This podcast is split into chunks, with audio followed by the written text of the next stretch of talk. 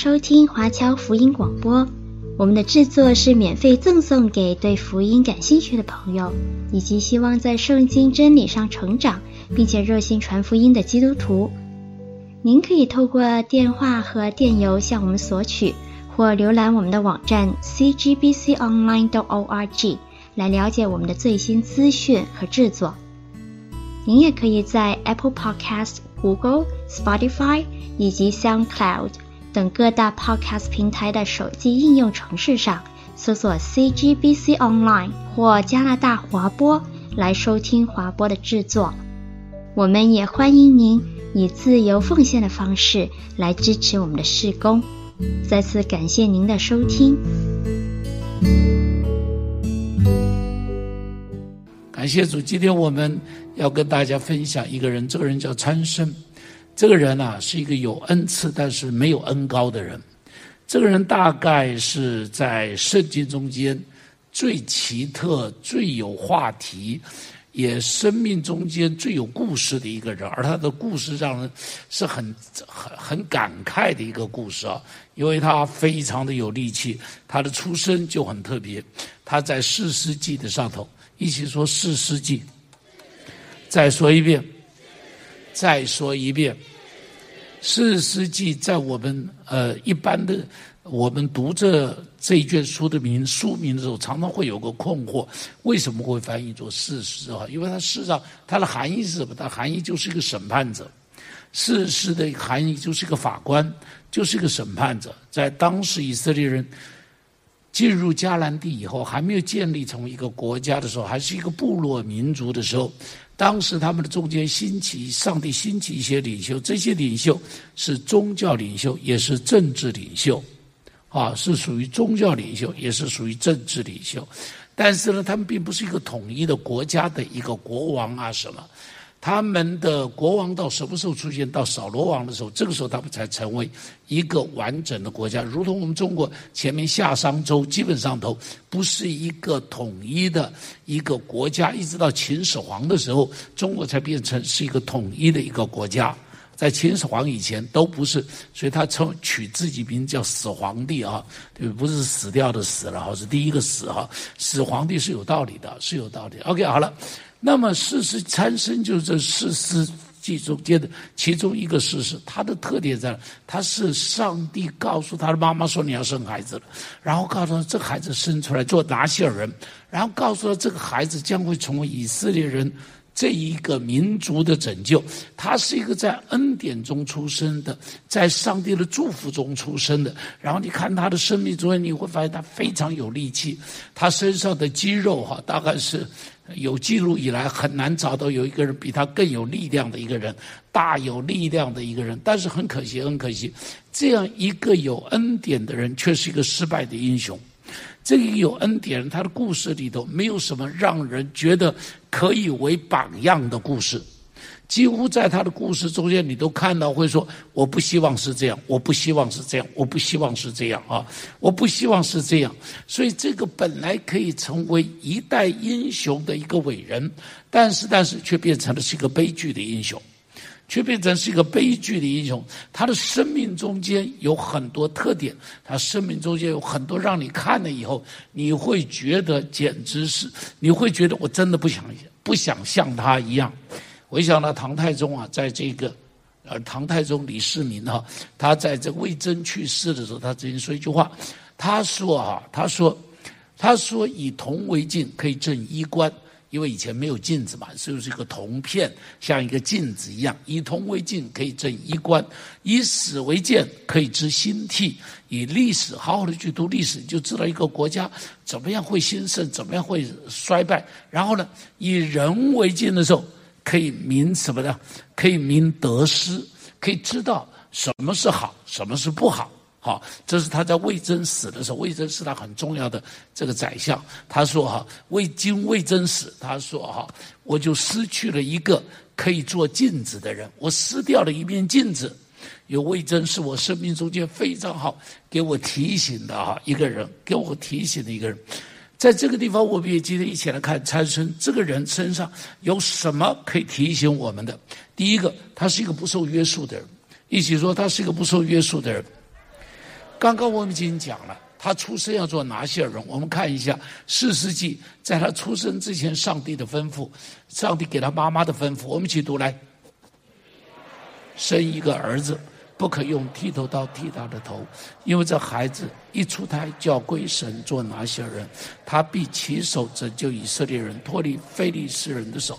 好，弟兄姐妹，这里讲说他一出生要做拿细耳人，你知道拿细耳是什么意思？拿细耳就是分别的意思，所以拿细耳人是什么意思？就是被分别出来的。犹太人当时他们可以服侍上帝的人叫做利未人。但是，但是有一些不是利未人的，其他十一个支派的人，他们想要服侍上帝的时候怎么办？他们如果要服侍上帝的时候，就必须在上帝面前订约，跟上帝讲：“我奉献出来最少是一个月。”他们哈，当日子最少是一个月，我把这段时间奉献出来，让这段时间里头。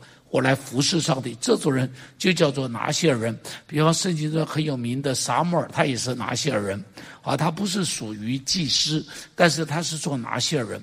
这种人可以服侍上帝，就除了利未人以外，拿细耳人把自己奉献出来，这种人是可以服侍上帝。因此，因此，因此，圣经中间对于他们的规定比利未人的规定还要严格。因为他们是奉献出来的人，所以他们的条件、他们的要求都比立位人要来的严格的非常的多，非常的多，非常的多，非常的多。比方说，他们有一个规定，不可以剃头发。所以，所有的男生的头发都很长，不是所有男生，就拿西尔的头发都得很长很长啊。他们头发，比方说，我一个月的时间要奉献出来，那这一个月就不能够剪头发。我如果一年，那这一年就不能够剪头发。所以你看到，曾经保罗也曾经是拿西尔人，所以在圣经中间提到保罗在间隔里的地方去剪头发，为什么？因为他许了一个愿，他的愿满了，就把头发剪掉。懂我的意思吧？那个愿很显然就是一个拿细耳人的愿。这个时候他许的这个愿，他就要去完。所以你看，第一个他不能够剪头发，第二不但不能够剪头发，而且他们怎么样？他们不能够去碰死掉的东西。这个利未人没有这个规定，但他们有这个规定，包含家里头如果有人去世了，他们都不许。在那个时间里头，去这种奔丧啊，碰到死尸啊，等等等等等等都不可以的，都不可以。所以他们是非常严格的、非常严谨的一个规定。但是如果你在参孙的时候，你就会发现，他完全破坏所有的规定，他破坏掉所有的规定。比方说，不能够碰死尸。你知道他有个故事，就是他看到一头狮子，把狮子打死了。狮子打死以后，隔两天经过这地方，发现狮子的肚子里头有一个蜜蜂的蜂窝，于是他就跑到狮子的肚子里头，把这蜂窝拿出来，就这么吃了。你看，违背上帝的规定。圣经中间规定，哪些人是不可以跟外族人结婚的？他的生命中间充满着外族女子。啊，都不是以色列人，都充满着外族女子，充满着外族的，所以他一点都不像是一个拿细耳人，他一点都不像，他一点都不受约束。弟兄姐妹，我在这里要特别的提醒：一个有恩赐的人、有才华的人，通常不喜欢受约束。这样就算没有恩赐，也不喜欢受约束了。基本上，我们就是不太喜欢受约束的人。好。而且往往越有恩赐、越有才华的，越不喜欢受恩赐、受受约束。请你听我说的话。当你每到一个地方都觉得这个地方的规定很笨的这种人，你都得小心一点。你可能就是这种人。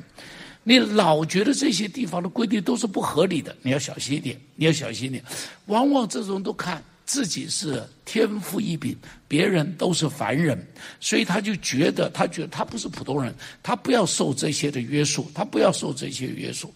我就常常跟一些传道同工，也跟一些年轻的人讲，我说：千里马如果不上鞍，永远只是一匹山中的野马。我再说一句，再说一次，千里民居。如果不肯服权柄，在他的背上上一个马鞍，他永远只能够在山里头这边跑那边，那边跑这边，他永远没有办法变成一头千里民居。基督徒，请你记住我说的话。基督徒，请你记住我说的话。中国人说：“不以规矩，不能够成方圆。”你要画一个圆，你要用圆规，对不对？你要圆规插那个，你有一只脚插下去，然后另外一只脚就唰画一下，哎，这个就是个圆的。如果没有圆规，你去画圆，你怎么画？你可以啊，用你的手这么去画。有些人画的圆一点，有些人画的不圆一点，但是必须要有圆规，你才能画圆。矩呢，矩就是尺，没有一只尺，你就没有办法画正方形、长方形，你画不出那个边来。所以不以规矩，不能够成方圆。好，不能够成方圆。好，我们是一个自由的人，但记住一件事情：我们是受约束的。我们上帝让我们成为一个自由，但我们受什么约束呢？受圣经的约束、圣灵的约束、良知的约束，非常非常重要。我们要受圣经、圣灵、良知的约束，而且也要受到什么约束呢？要受到团队的约束。哦，你如果要受到团队，你在一个团队中间，你就守这个团队的规矩嘛。啊，你不可以不守这个团队的规矩。包含到了新约圣经里头，彼得前书上面连续提到九个顺服，一直提到你要顺服，你要顺服，你要顺服，你要顺服。有一些什么样的顺服呢？他提到你要顺服基督，这是第一个，我们都同意的。我们顺服基督，不但顺服基督，而且顺服的在上有权柄的。你说在上有权柄的，你就得要顺服他，你不可以不顺服他。然后还要顺服什么呢？你要顺服你的主人。如果当时啊，他们是有做奴隶的。做奴隶的，你要顺服你的主人，在当时，这是保罗的吩咐。然后说，你做妻子的，你要顺服你的丈夫。姐妹们，你大概不太喜欢这个话，但你还是顺服吧，啊，顺服会蒙福的了，啊，请你相信我说的话了，啊，而且你要记住，你就是不是头，你也是脖子吧，啊，这个是很重要的。脖子头没有脖子有什么用呢？所以他不可以没有你的啦，放心好了，放心好了啊。所以你不要听了这话就不高兴了，不要听了这话就不高兴。说你要顺服你的丈夫，然后说什么呢？在教会中间，连幼的要顺服年长的，这是彼得说的，连幼的要顺服年长。然后呢，还说是你们要彼此顺服，看到没有？你们要彼此顺服，这是什么？这是服权柄，这是一个服权柄的事情。弟兄姐妹，尊重权柄，你就会有权柄。我再说，你尊重你的权柄，你就会有权柄。比方在部队里头，你是个排长，告诉你要不要听连长的，要不要听？听了连长的，你在这个连里头就会比较有权柄，同意不同意？一定吧？你是一个连长，就听营长的吧，你听团长的吧，你听他们的，你的权柄就会比较大，你就会有权柄吧？你如果不听，怎么会有权柄呢？所以尊重权柄才会有权柄，然后尊重同伴才会被尊重。你尊重你边上人，告诉边上人尊重不尊重？一定尊重嘛！哦，你一定尊重嘛！开车的时候你礼让一下，告诉我别人会不会谢谢你一下？会的啦！啊，别人会按个喇叭谢谢你，向你招招手，对不对？向你招招手，你看见你尊敬别人，别人就会尊敬你。你如果不尊敬别人，怎么会被人尊敬呢？你尊重纪律。在一个团体里头，我尊重纪律，然后呢，我才可以要求别人尊重纪律。我如果不尊重纪律，我怎么要求别人尊重纪律呢？弟兄姐妹，我一定要讲，上帝愿意用圣灵充满你，让你成为一个有恩慈的人，但是，上帝也必须要求你成为一个受约束的人，要求你做一个受约束的人。这个对我们来讲是一件很重要要学习的事情，很重要学。第二个，这是一个非常孤僻的人。哎呀，他一点都不可爱，怎么样看得出来呢？怎么样看得出来他是一个很孤僻的人呢？一个哈，你知道哈，在这个士师记第十五章第八节，士师记十五章第八节，我们去读一下这个经文。来，参孙就大大击杀他们，连腿带腰都砍断了，他便下去住在以坦。盘的穴内，这指的是什么故事？这指的是参孙呐。有一次哈，因为啊，参生这个娶了一个菲利士的女子，但是呢，呃，这个这个这个因为生气啊，就跑回家去了。然后呢，呃，回家很长的一段时间，结果再来要看自己太太的时候，发现自己的太太啊，他的老丈人把他的太太就给了别人了，就给了别人，所以他很生气，很生气的时候就拿火啊，就用这个狐狸尾巴把它绑起来，然后就全部把。这菲利士的这田呢，都给他烧掉了，把菲利士的田都给他烧掉了。于是菲利士人就来找他算账，结果他就杀掉了很多的菲利士人，他就杀掉了很多的菲利士人，打了一场大胜仗。但是我要跟你说的是，杀了敌人，打了胜仗回来，告诉我，应不应当得到像英雄一样的欢迎？应当不应当？应当不应当嘛？应当嘛？但是很有意思，他回来住到哪里去了？住到以坦的磐石。以坦什么意思？以坦就是野兽的巢穴。他回来没有住到五星级饭店，没有被别人当英雄一样的欢迎。没有被别人这个献花，又是唱歌，又是怎么样的欢迎他？没有，没有，没有。一个人孤孤单单的去住到野兽的洞穴里头去，为什么？可能有一个原因，你知道什么原因呢？他本来人际关系就是很差的，有没有可能？他本来就是很孤僻的一个人，本来就不是一个讨人喜欢的一个人，本来就是一个独来独往的一个人，独来独往的一个人。弟兄姐妹，你看他跟大卫有很大的反差。大卫以前被扫罗追杀的时候，就躲在旷野里头。躲在山洞里头，但圣经中间描述怎么样了？许多其他的人啊，知道大卫躲在山洞里，通通一起来跟他躲到山洞里头去。你们注意到？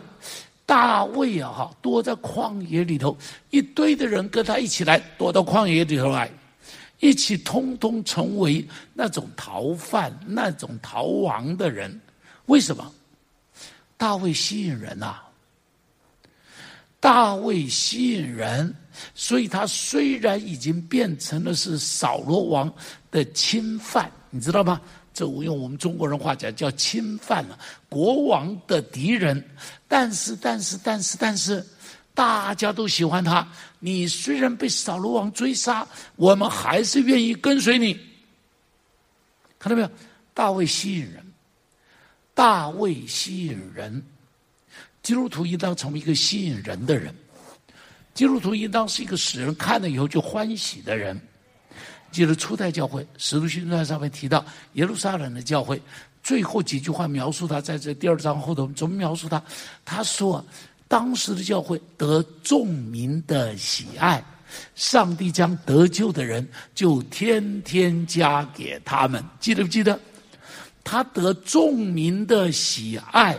所以，上帝就把得救的人自然的就加给他们，不需要很努力的、很辛苦的去。我不是说不要传福音哈，就他不是很辛苦的用方法去吸引人，是他站在那里就吸引人。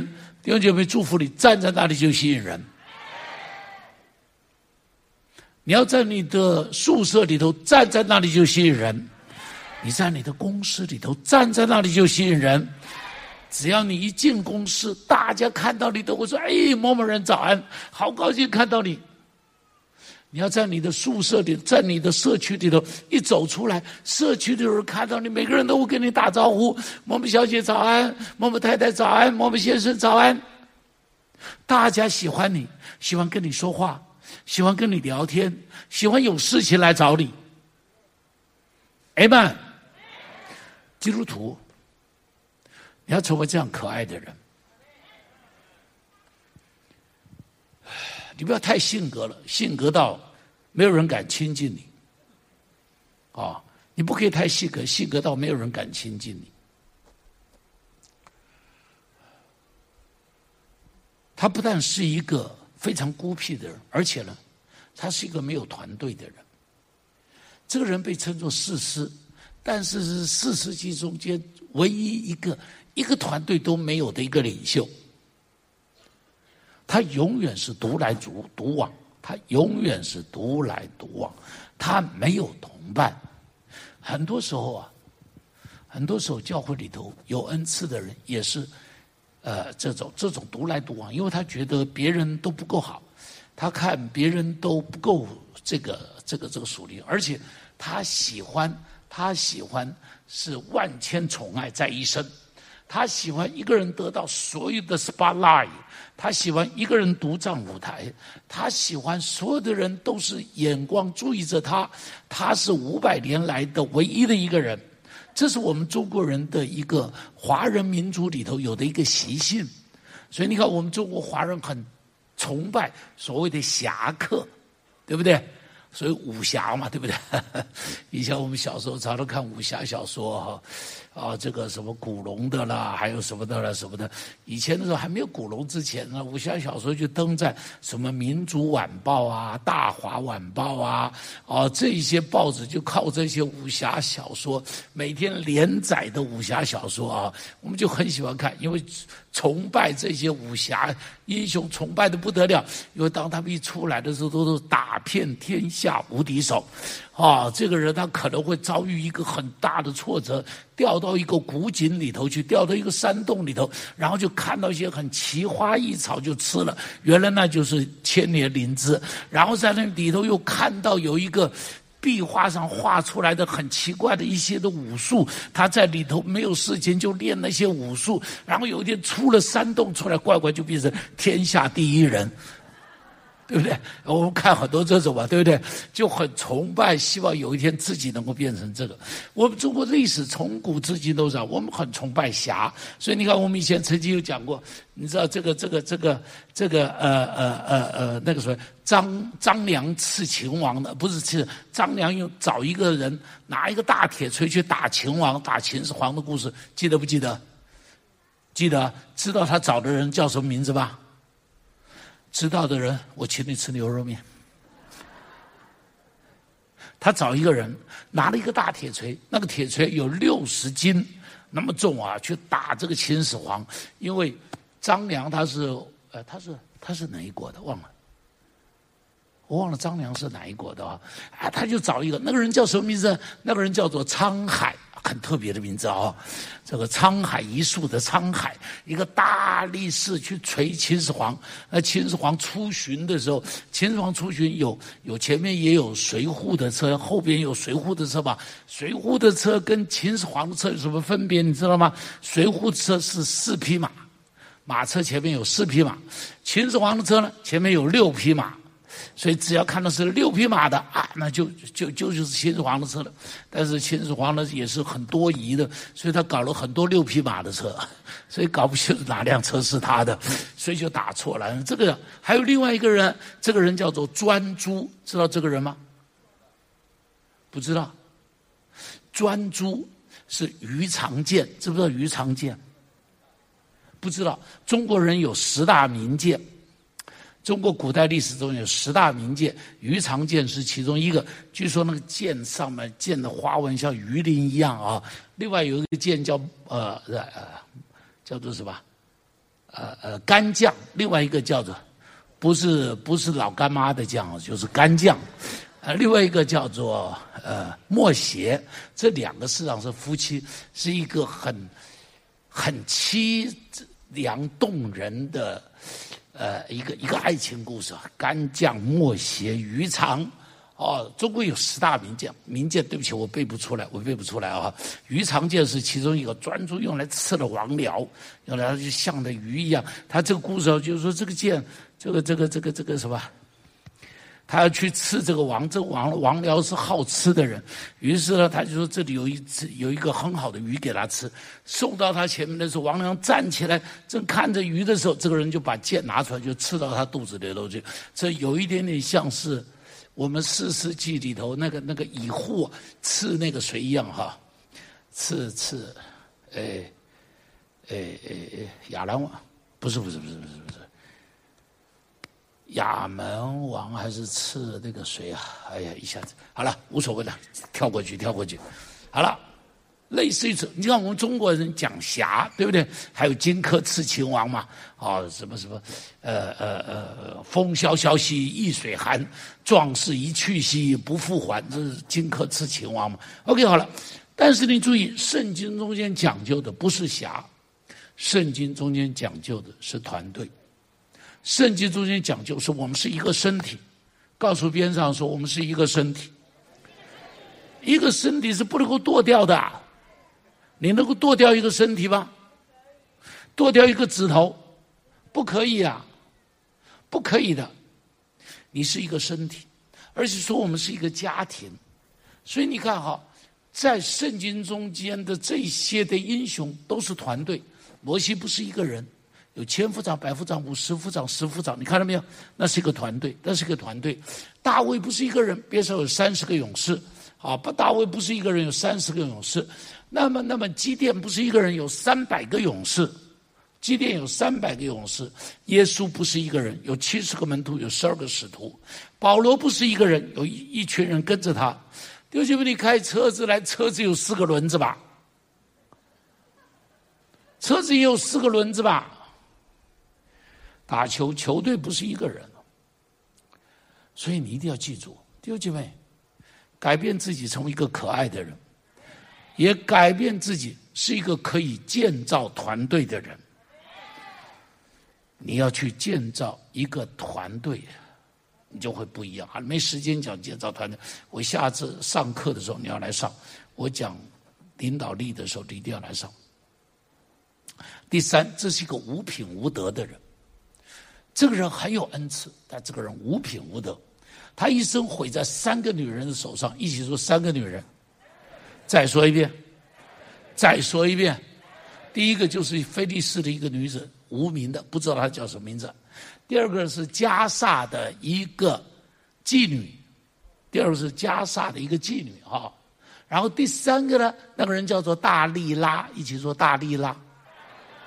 哦，这个名字很容易记，力量很大，拼命拉大力拉，所以他力量比参孙都还大。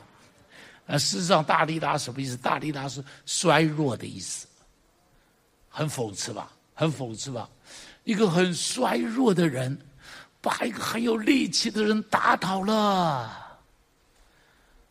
哎呀，真的很讽刺的一件事情，非常讽刺的一件事情。这是一个有才而无品的人，特别是有权又无品的人就更可怕，往往都是世间的祸害，往往都是世间的祸害。对不起啊。我不喜欢川普，我认为他是这个人。有人会骂我，随便他去骂我吧。这是一个不讲求品德的时代。我一定告诉大家，这个时代里头不讲究品德。但我告诉你，神的家里头讲究品德，上帝讲究品德，上帝讲究品德。所以我们讲，我们的神是圣洁的神。我们讲，我们神是忌邪的神。哈，我们讲我们的神是忌邪的神，品德在哪里操练？品德是操练出来。我再说，品德不是天生。当然，天生的时候，我们本来是有品德，但社会里头已经把我们弄得弯曲了，所以你要重新来操练。一起说要操练。操练在哪里？在小事上，小事上要有品德。操练在哪里？在暗处，在黑暗处要有品德。大卫王就在黑暗处犯了错嘛。对不对？他在黑暗处把别人的老婆请到家里头来嘛，他在黑暗处就把别人的老公也杀掉吧。你看，杀人夫夺人妻，就是这样子一个坏蛋。好，就是在暗中，他以为没有人知道，现在全天下都知道。特别我常常讲他的故事，他一定在天上会说：“招不说你少讲一点了。”你看犹大也是一样嘛，约瑟的哥哥犹大。好，一个人在外边出差，一个人在外边看羊嘛，就跟我们现在的弟兄出差一样嘛。到了外头的时候，荷尔蒙分泌了，就想去找一个女人嘛，找一个 call girl 嘛，找一个应召女郎嘛。没想到找到的是自己的媳妇嘛。啊，找到自己的媳妇啊，就暗中暗中，他以为没有人知道，大家天天讲犹大找了自己的媳妇，所以。品德要在小事上，品德要在暗中，别人看不见的时候。所以中国人说：“君子不欺暗室。”弟兄姐妹，多读一点中国的书，拜托拜托，多读一点好不好？不要把中国的这些东西丢掉，因为中国这些东西是上帝给我们最好的财产。你丢掉它，你真是浪费这些的财产啊！你浪费这些的财产。君子不欺暗室，就是说，你是个君子，你就不要。在暗室中去欺骗人，好，君子不欺暗室。品德在哪里操练？品德要在孤独中操练。一个人的时候，你要千山我独行，你要能够在一个人的时候坚持该坚持的东西。品德在受伤中操练，受伤了，你要操练你的宽广。品德要在吃亏的时候操练，在吃亏的时候要操练你的大方。品德在引诱中间操练。别人引诱你，你要能够坚持。这约瑟的故事，品德是操练你的存心，要将心安正。一起说，再说一遍，再说一遍。处理所有的事情，先从心里的态度开始来处理。做事之前，先把心安正了，然后再去做。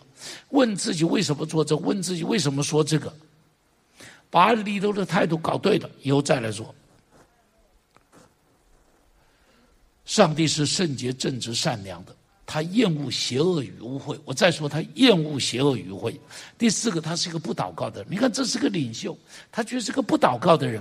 弟兄姐妹，恩高是跟祷告相连的，恩高是跟祷告相连在一起。他从来不祷告。四世纪十六章二十八节是记载他唯一的一次祷告。十六章二十八节，我们一起读来。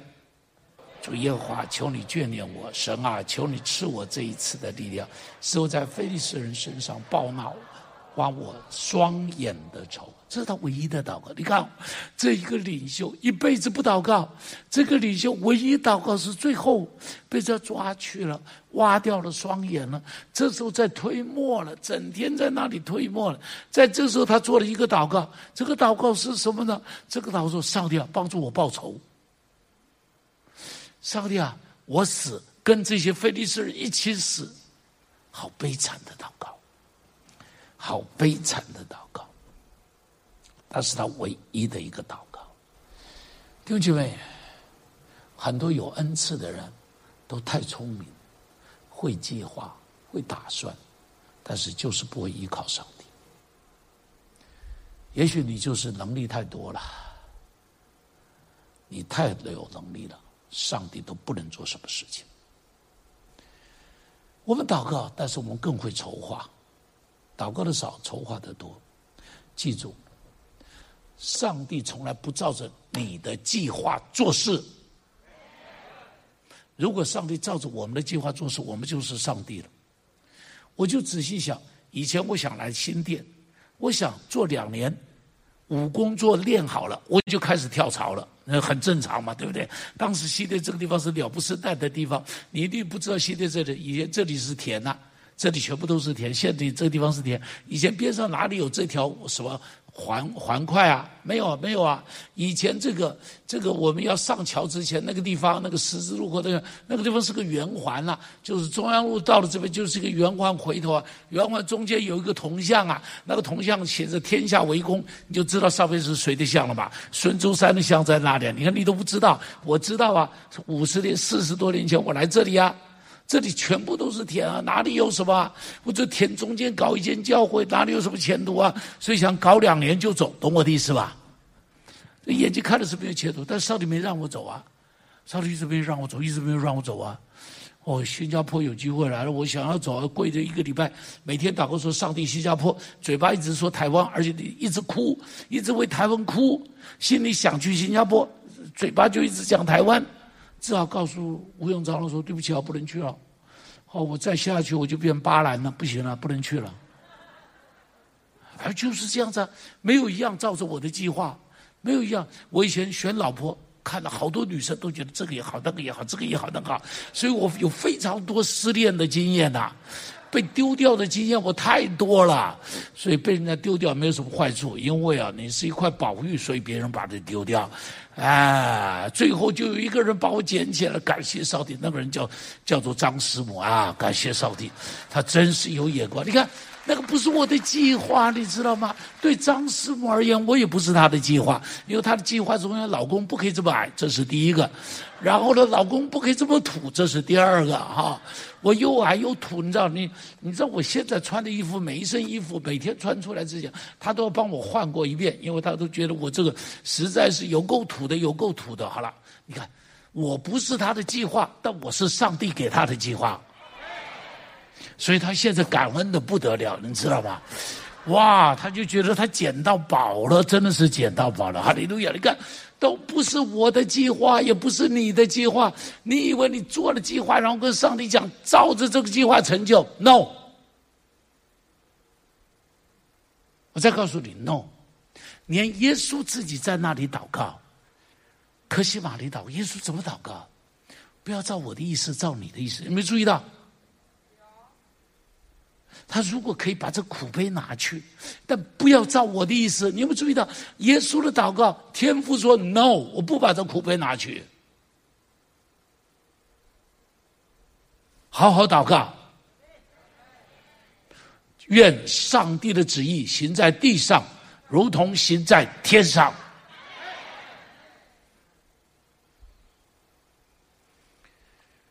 哎呀，你看我们建堂也是一样嘛。我的建堂哪里会想这个礼拜堂啊？我想的都是别的呀。那上帝说不是。最后上帝给的是，我告诉你，天下最好的，至少在全台湾，同意不同意？同意吗？最好的，上帝做。你看保罗祷告也是吧？你看罗马书第一章，保罗说：“我求上帝给我一个平安的路到你们那里去。”保罗去了，保罗没有？哦，保罗去了罗马没有？去了，怎么去的？平安的路吗？坐七四七去的？不是吧？怎么去的？大风大浪，差点淹死，在岛上差点被毒蛇咬死，看到吗？成为一个囚犯，差点被人家杀掉，这样去的罗马，那是上帝的旨意。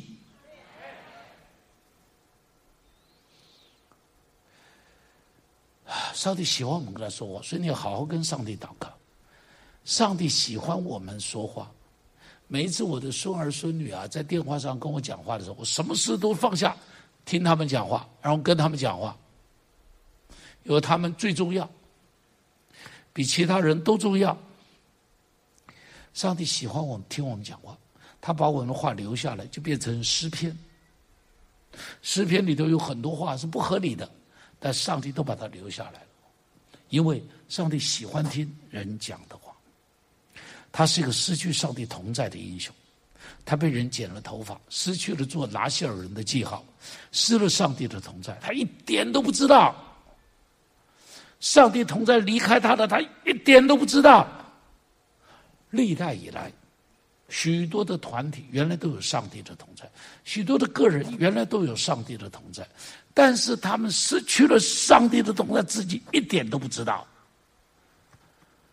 包含现在，对不起，我这么讲，直接讲，基督教青年会，你知道以前他们曾经有多大的影响力量？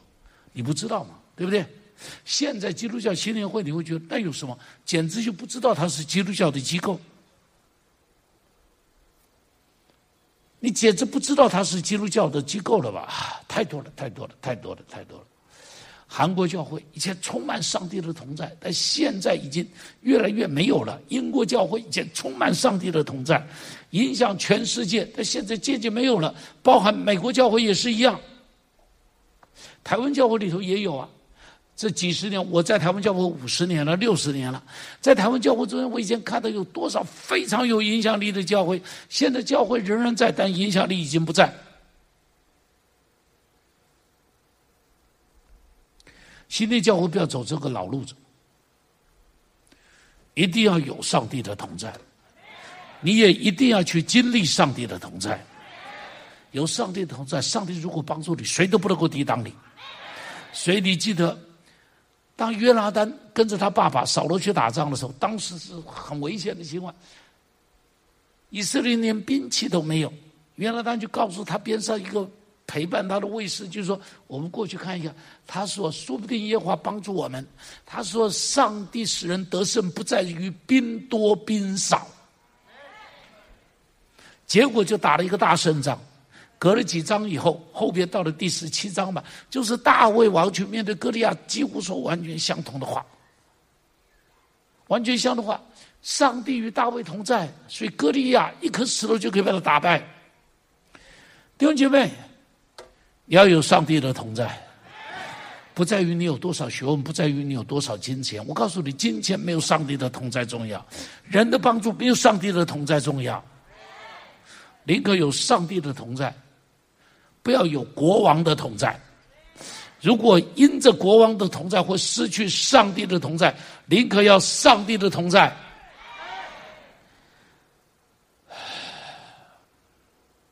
第六，他是一个成就自己的人，他很有恩赐，但他的恩赐只用在自己身上。他用他的恩赐去杀的非利士人，统统不是为以色列人，都是为他自己。他打的每一场仗都是为自己。一个领袖不能将自己个人的恩怨放在团体的前面，他把自己的恩怨放在团体的前面，他杀了非利士人，结果为以色列人带来更大的危机。英雄从来不是成就自己，是要成就别人。耶稣没有成就他自己，他自己上了十字架，但他成就了牛顿，成就了巴哈，成就了历代多少的伟人。但他完全没有成就自己。弟兄姐妹，耶稣说我们是一条江河要流出去，流出去。我一直讲，江河流出去不是成就江河，江河流出去是成就万物，成就成全的牛羊，成就那个满山满谷的这个这个这个这个五谷杂粮，成就苹果园，成就这个这个这个是。呃呃呃呃，各式各样的葡萄园，你我存在就是要帮助别人成功。约翰福音十四章十二节，这里说：“我实实在在告诉你们，我所做的事，信我的人要做，而且要做比这。”中国人是说：“我做的事你也可以做，但你要做的一定比我小。”这是我们一般人，对不对？但耶稣是说：“我做的事你也要做，而且要做的比我。”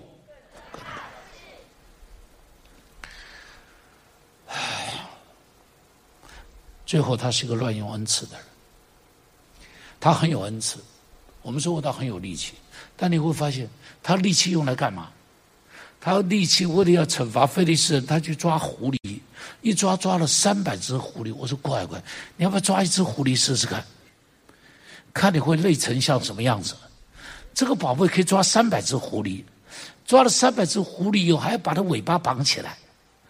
然后尾巴绑起来以后，你说你要绑一个狐狸尾巴，会不会被它咬？告诉我，他居然有办法把这狐狸尾巴绑起来，然后在它后边点火去烧。哎呀，力气这么用干嘛？还有一次在加萨，我不是说他加萨跟一个妓女在一起吗？跟一个妓女在一起的时候就被非利士人围着，结果他就出来，出来干嘛呢？别人非利士人已经把加萨城的城门都拆。关起来了，这个力气很大，大到一个地步，把城门拆掉。城门拆掉还不算，拆掉你就丢掉边上嘛。他把城门拆掉以后背在背上，然后一直背背背背回家去，乖乖，神经病啊！这是看他做的事情，你会发现这个家伙乱用他的恩赐，乱用他的恩赐，他没有用他的恩赐去造福以色列人，他用他的恩赐到处惹祸。恩赐不是为了彰显自己，更不是为了图利自己。恩赐是用来帮助其他的人。上帝让你有恩赐，干嘛？帮助其他的人。对不起啊，没有意思说他们不对啊，但我只是告诉你有一个不同。光伟刚刚在这边也讲到说，那个乐团啊，很好的乐团在那边表演啊，什么。一般歌手、一般歌唱家、一般歌星，告诉我他们唱歌目的在做什么？哎，怎么会不知道？对吧？合理嘛，对不对？这不犯罪嘛，对不对？赚钱哪里犯罪？一点都不犯罪，合理嘛，对不对？让自己的唱片卖得更好，现在不卖唱片了了哦，MP3 把它全部弄垮了，没唱片可卖了。好了，一点都不犯罪。但是我告诉你，基督徒有一个不一样，基督徒给了你恩，上帝给了我们恩赐，不是为自己用。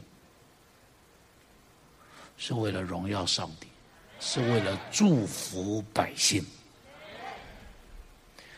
所以保罗在那边讲，他有一些人以金钱为得利的门路，连金钱哦，他当作是得利的门路，不对，是要祝福造就其他的人。弟兄姐妹，求上帝帮助我们，祝福里又有恩赐，更有恩高。让我们带着恩赐与恩高，成为这个世代的祝福。